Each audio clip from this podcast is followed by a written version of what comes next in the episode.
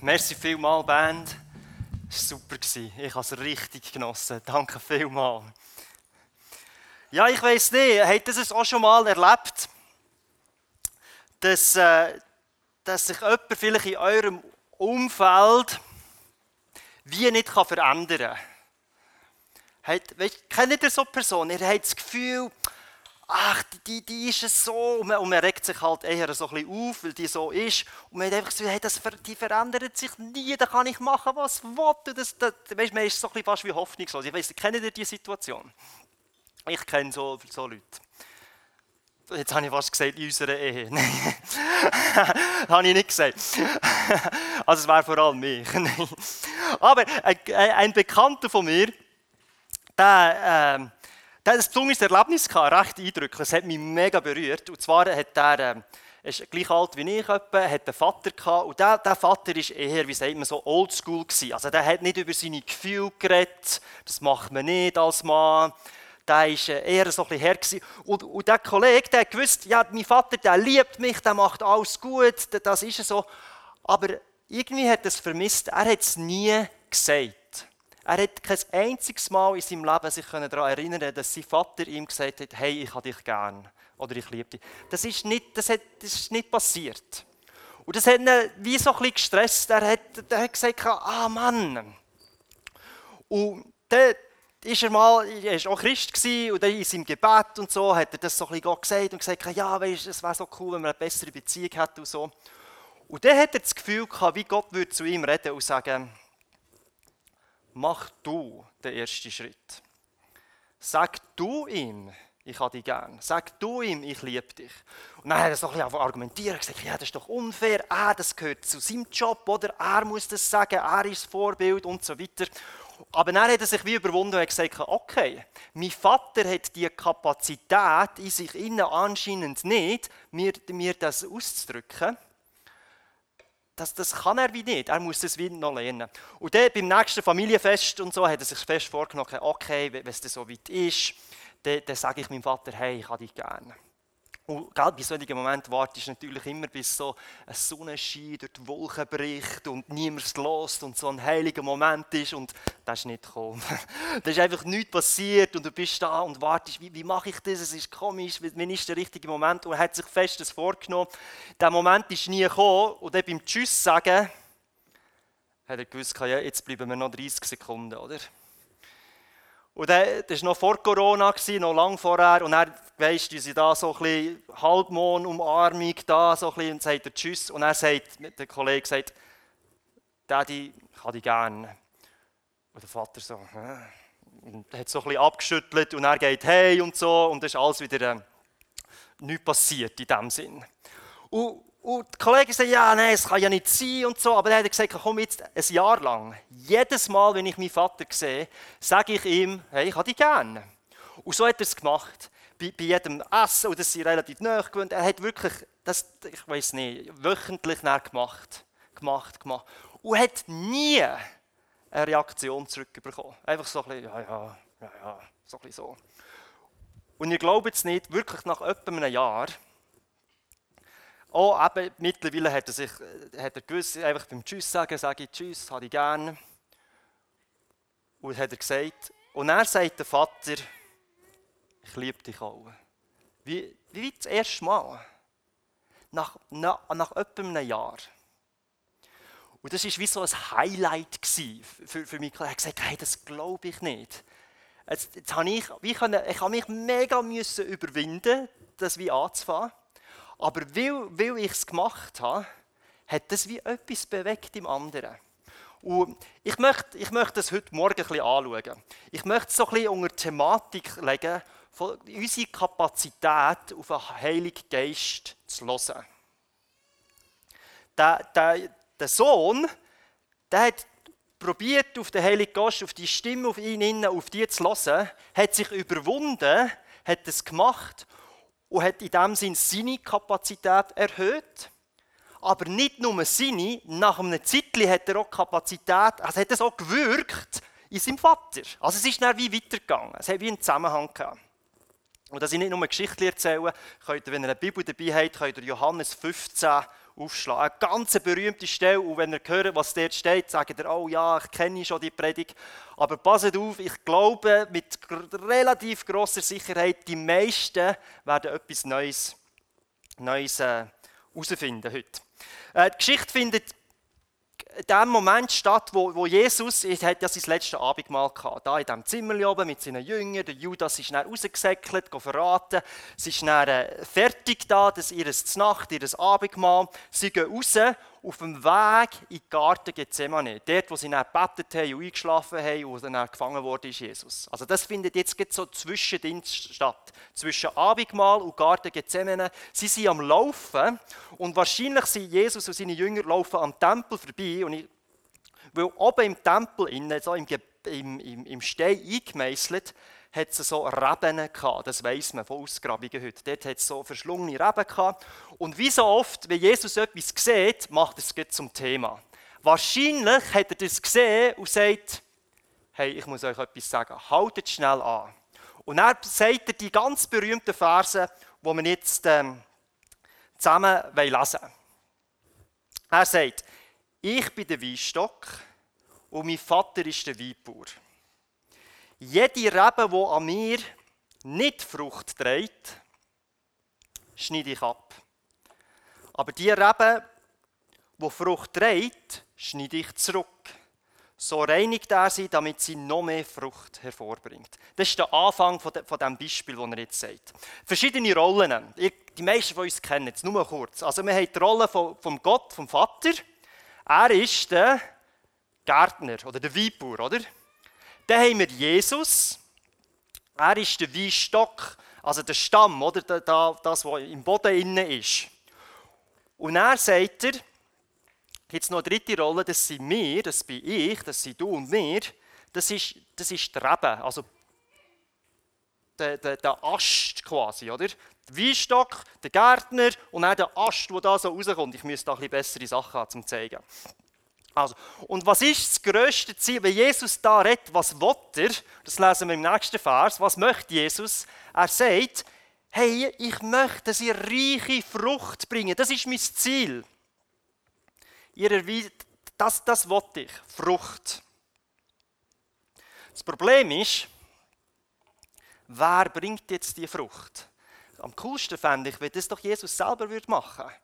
Weißt, wenn er einfach kommt und sagt, da ist Frucht und ah, danke und es ist wie schön. Aber es geht wie nicht so. Er ist ja der, der, der Stamm, der Weinstock. Wir sind die Äste und aus den Ästen raus kommen dann erst die Früchte. Also er will es durch uns, durch uns machen und nicht irgendwie selber. Er ist hoch interessiert daran, dass wir selber Frucht bringen. Und jetzt kommt etwas Spannendes.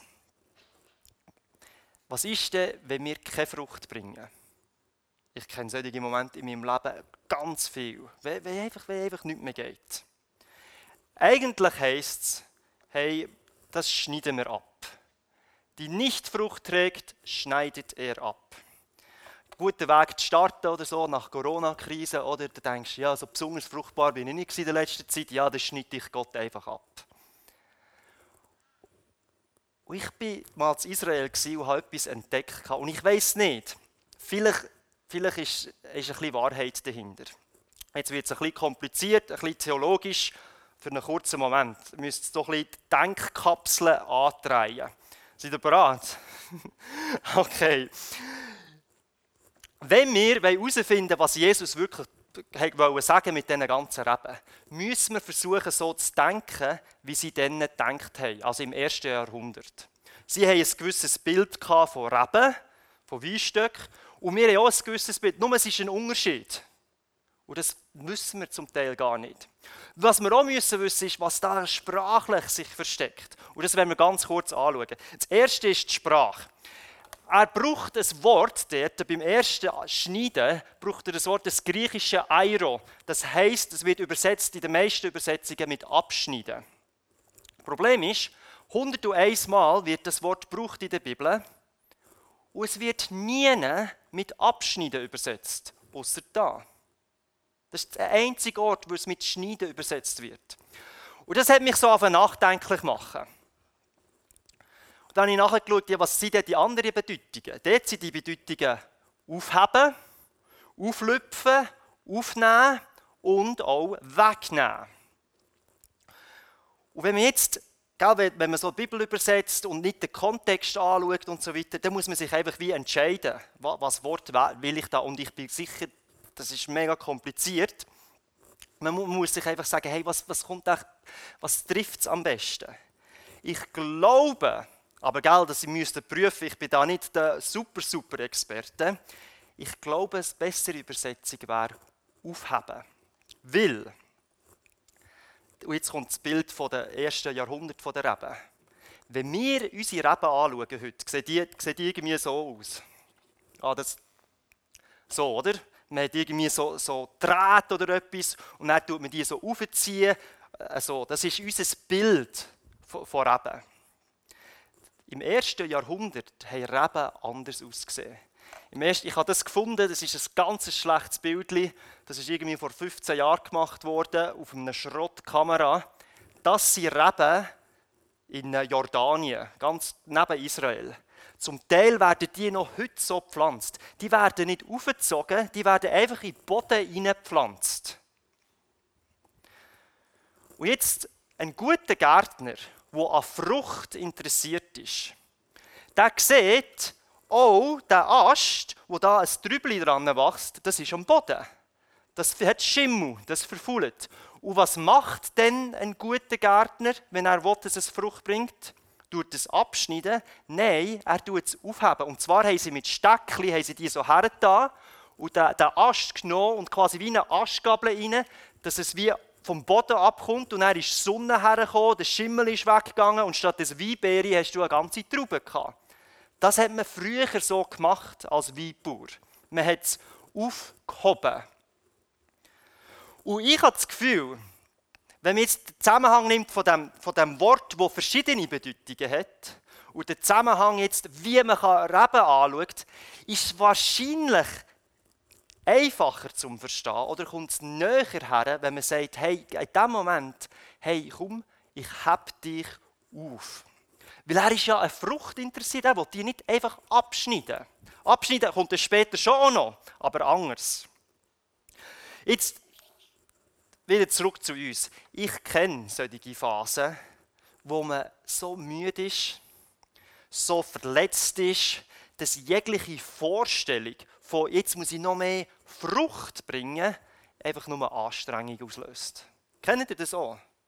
Man, man, man hat das Gefühl, jetzt muss ich quasi wie noch mehr machen, noch mehr leisten. Und jetzt, ich, ich weiß nicht, ich kenne das. Und dann ist es relativ entmutigend, wenn ich merke, hey, jetzt kommt da wie noch mehr Druck, hey, wenn ich keine Frucht bringe, dann, dann werde ich noch abgeschnitten, dann bin ich wertlos. Solche Gedanken sind ganz, kommen ganz schnell plötzlich rein.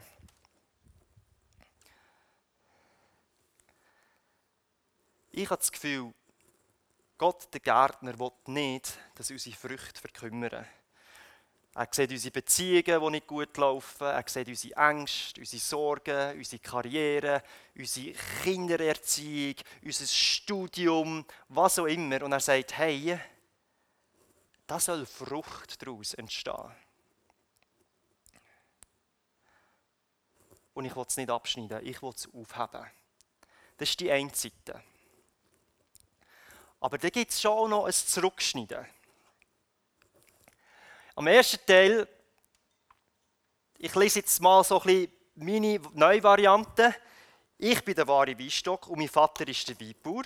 Jede Rebe, die mir nicht Frucht trägt, habe ich auf. Eine Rebe aber, die schon Frucht trägt, also eine, die Frucht trägt, die schneide ich zurück. So rein tue ich sie reinigen. Also mit zwei, und das ist ein anderes Wort jetzt im, im Urtext. Also wir haben einerseits aufheben und jetzt, wenn du schon Frucht bringst, wenn die Traube schon am Entstehen ist, wenn die an der Sonne ist, jetzt kommt es zurückschneiden. Und dann gibt es auch gibt's verschiedene Arten von zurückschneiden und wir kennen das alle in unserem Leben. Die einfache Art ist, man tut äh, verfaulte Ästchen und so totes Zeug, das schon gestorben ist, das tut man einfach wegschneiden. Oder? Tut man wie, ich bin nicht ein Gärtner, oder? aber ab und zu tust du die toten Blättchen oder? tust zusammenrechen und das, was nicht mehr wächst, das schneidest du ab. Das tut nicht so weh. Das spüren wir auch in unserem Leben. Wenn etwas, das nicht gut läuft ah, und etwas, wo ich weiß, das, das hat eigentlich keine Zukunft, das fällt mir eigentlich leicht, das abzuschneiden. Schwieriger ist die zweite Art von Wegschneiden. Ein guter Gärtner schneidet auch gesunde Sachen ab, zum Beispiel Blätter, damit das, was da ist, die Frucht, die da ist, noch ein mehr Sonne überkommt. Also es gibt beides. Und die gesunden Sachen wegschneiden, das tut, wenn ich das so in mein Leben anschaue, das tut viel mehr weh. Oder? Du denkst, ja, aber das ist doch gut, das musst du doch lassen.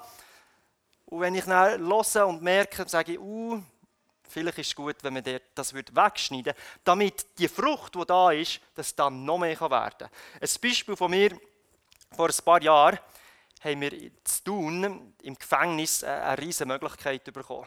Äh, vom Kanton aus ist ihnen das Budget gestrichen worden für so eine Art Freizeitangebot im Gefängnis.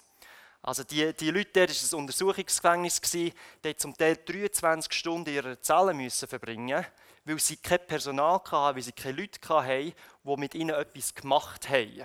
Und 23 Stunden ist das Maximum der Menschenrechtskonventionen erlaubt. Und das war zu tun. Und ihnen ist das Budget gestrichen worden und ein Kollege von mir hat das erfahren. Er hat den Gefängnisdirektor gehört, ist zu mir gekommen und gesagt, hey, wir könnten doch da etwas machen. Und dann haben wir sofort, habe ich mit ihm, mit ihm getroffen und gesagt, hey, was ist, wenn wir ein paar Leute zusammenbringen und, und mit diesen Leuten etwas machen würden. Und sie, sie hat Ja gesagt, und es war ein, ein Prozess. Gewesen. Und für etwa zwei Jahre lang bin ich fast jeden Freitagnachmittag, vom, von, ja, einfach den Nachmittag, bin ich dort in das Gefängnis. Und habe mit diesen Leuten, die dort waren, Sachen gemacht. Und am Anfang haben wir gedacht, ja, wir machen ein riesiges Programm und so. Nach etwa einem Monat haben wir gemerkt, das Einzige, was zieht, ist UNO spielen. Und du hast immer so, es war wie Corona-mässig, oder? Du hast immer nur vier Leute auf das Mal dürfen haben und ich, und, also wir waren das Zweite gewesen, und dann sind nach einer Stunde sind die wieder gegangen, dann sind die nächsten vier gekommen, die sind wieder gegangen, dann sind die nächsten vier gekommen, die sind wieder gegangen, dann sind die nächsten vier gekommen. Jeden Freitag habe ich dann UNO gespielt. Nicht ganz jeden, aber sehr viele Freitage habe ich dann einen ganzen Nachmittag UNO gespielt. Und die Feedbacks von den Gefängnis, von den Insassen und vom Direktor, die waren super. Gewesen. Die, sind angestanden für das, sie sich auf Listen müssen eintragen Das ist, das sensationell für sie. Und wir haben einfach geschnurrt mit ihnen über Gott, über die Welt, über Autos, über alles, was es zu reden gibt. Aber sehr oft auch über Gott. Das war richtig schön, sie waren sehr offen. Und jetzt ist für mich die Frage, wie er einmal aufgekommen ja, was ist jetzt das? Ist es das etwas, wo, wo ich wie aufheben sollte, wo wie gut ist, wo man noch mehr Platz geben sollte? Oder ist es etwas, wo wie gut ist, aber wo ich wie muss abschneiden muss, weil es mich ablenkt von anderen Sachen? Und ich habe es wirklich nicht gewusst. Es ist auf der einen Seite etwas Gutes, auf der anderen Seite haltet es mich, das war viel Aufwand gewesen. und ich habe nur UNO gespielt, Mann. Es ist wie so ein bisschen, ich bin wirklich im Clinch gewesen. Und äh, ich habe wirklich die Antwort nicht gewusst, habe gerungen mit Gott und ich habe es nicht irgendwie, ich habe die Stimme nicht vom Himmel gehört, ich habe gewusst, ich wollte es nicht lackieren lassen. Und doch hat sich dann eine Erlösung gegeben. Es hat dann ein Team sich um mich gebildet und ich konnte es dann gut abgeben. Es ist bis jetzt immer noch weiter und ich habe gemerkt, hey, es ist nicht, es ist nicht meine Kernkompetenz, aber ich durfte etwas anfangen, wo ich jetzt weiter dürfen. Und habe es in dem Sinn wie abgeschnitten, aber es hat auf eine andere Art weiterblühen Jetzt, ich weiß nicht, wie es dir geht in dieser Frage. Ich, mir hat es geholfen, mal diese Frage zu beantworten. Ich wünschte, ich hätte mehr Zeit für. Und jetzt mal einfach du, noch nicht irgendwie so ganz hochgeistlich. Ich wünschte, ich hätte mehr Zeit für Familie oder fürs Arbeiten oder fürs Reisen. Was ist es? Du mal für dich so in den nächsten Wochen diese Frage so ein bisschen bewegen. Für was hätte ich gern, wo würde ich mich gerne investieren? Gerade als nächstes aber, tu das nicht einfach alleine, sondern tu das vor allem auch mit Jesus zusammen bereden. Was sagt er dir, wo du sollst etwas aufheben in deinem Leben und wo vielleicht abschneiden? Was ist dir so ein bisschen dran? Was sagt er, wo in dir lebt? Was, soll, was, soll, was sollst du machen? Und noch so etwas Nebensächliches, aber das ist mir gleich noch aufgegangen. Rein, wenn man sich den Gärtner jetzt vorstellt, und wenn er jetzt kommt, kann Ast abschneiden. In dem Moment, wo er etwas abschneidet, das tut ja immer weh, oder? in dem Moment ist er dir am nächsten. Geht nicht anders. Weil mit einer Schere und da, da muss er dich anlängen. Gießen kannst du so, oder? Sonne geben kannst du noch von weiterem, oder? Aber abschneiden, außer irgendwie so eine Laserpistole, aber nein, abschneiden musst du ganz nah sein. Und das ist mega tröstend. Du kannst davon ausgehen, du kannst sagen, hey, wenn Gott bei mir etwas abschneiden will, dann ist er dir so nah wie nie. Er ist mega nah. Wir, wir kommen zum Schluss. Ich habe noch einen letzten so kurzen Gedanken. Und zwar, jetzt haben wir es von der Rebe aufheben und abschneiden. Und jetzt geht der Text noch weiter und ich habe ihn, glaube ich, nicht mehr auf Folie. Aber der Vers 3, der Schluss geht noch weiter und er sagt, hey, der Schlüssel ist aber folgendes. Bleibt in mir. Egal jetzt, ob jetzt das Aufheben oder Abschneiden oder was auch immer ist, wie muss ich mich entscheiden, bleibt in mir. Also die Verbindung zum Stamm und zum Ast und zur Trube und zum Garten, Gärtner ist die wichtigste. Bleibt in mir und ich werde in euch bleiben. Eine Rebe kann nicht aus sich selbst heraus Frucht hervorbringen. Sie muss am Weinstock bleiben. Genauso wenig könnt ihr Frucht hervorbringen, wenn ihr nicht in mir bleibt. Und manchmal probieren wir genau das, oder? Wir denken, ja, das ist noch möglich, das ist etwas, das ist etwas. Und dann versuchen wir selber, und es ist anstrengend und wir schaffen es nicht. Und es ist mühsam. Darum sagt er hier, hey, bleib in mir. Das ist der Schlüssel. Band, ihr dürft vorkommen. Das ist das wichtigste Wort in dem ganzen, äh, im ganzen Text. Ich möchte, ja, ich möchte eigentlich aufhören und uns einfach so ein bisschen das weitergeben. Tut es ein bisschen reflektieren, tut es ein bisschen anschauen, tut euch fragen innerlich, was, was will eigentlich der Heilige Geist in mir innen sagen? Eins ist zu bleiben.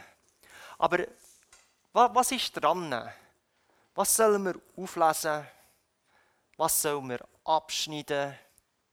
Und manchmal sind es auch gute Sachen, die wehtun. Und trotzdem dürfen wir ganz getrost sein. Er ist uns extrem nah.